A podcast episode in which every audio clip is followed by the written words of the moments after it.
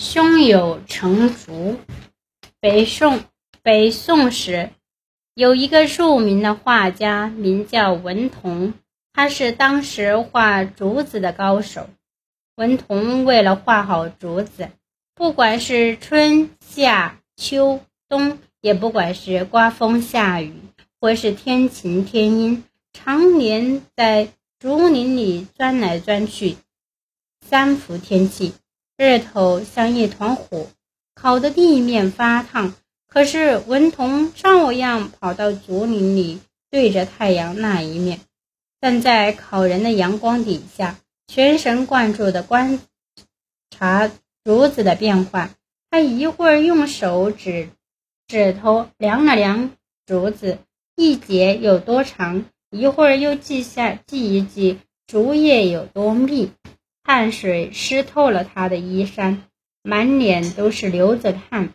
可是他连用手抹也没有抹一下，就跟没事儿似的。有一回，天空刮起了一阵狂风，接着电闪雷鸣，眼看着一场暴雨就要来临，人们都纷纷的往家跑。可就在这时，坐在家里的文童。却急急忙忙地抓过一顶草帽，往头上一扣，直往山上的竹林里奔去。他刚他刚走到大门，大雨就跟脸盆泼水似的下开了。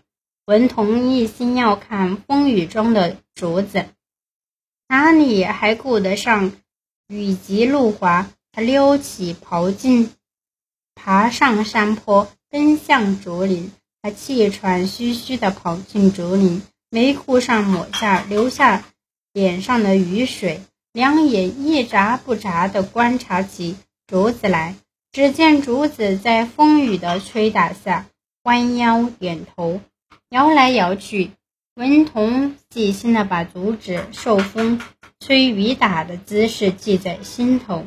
由于长年累月的对竹子做了细微的观察和研究，竹子在春夏秋冬四季的形状有什么变化？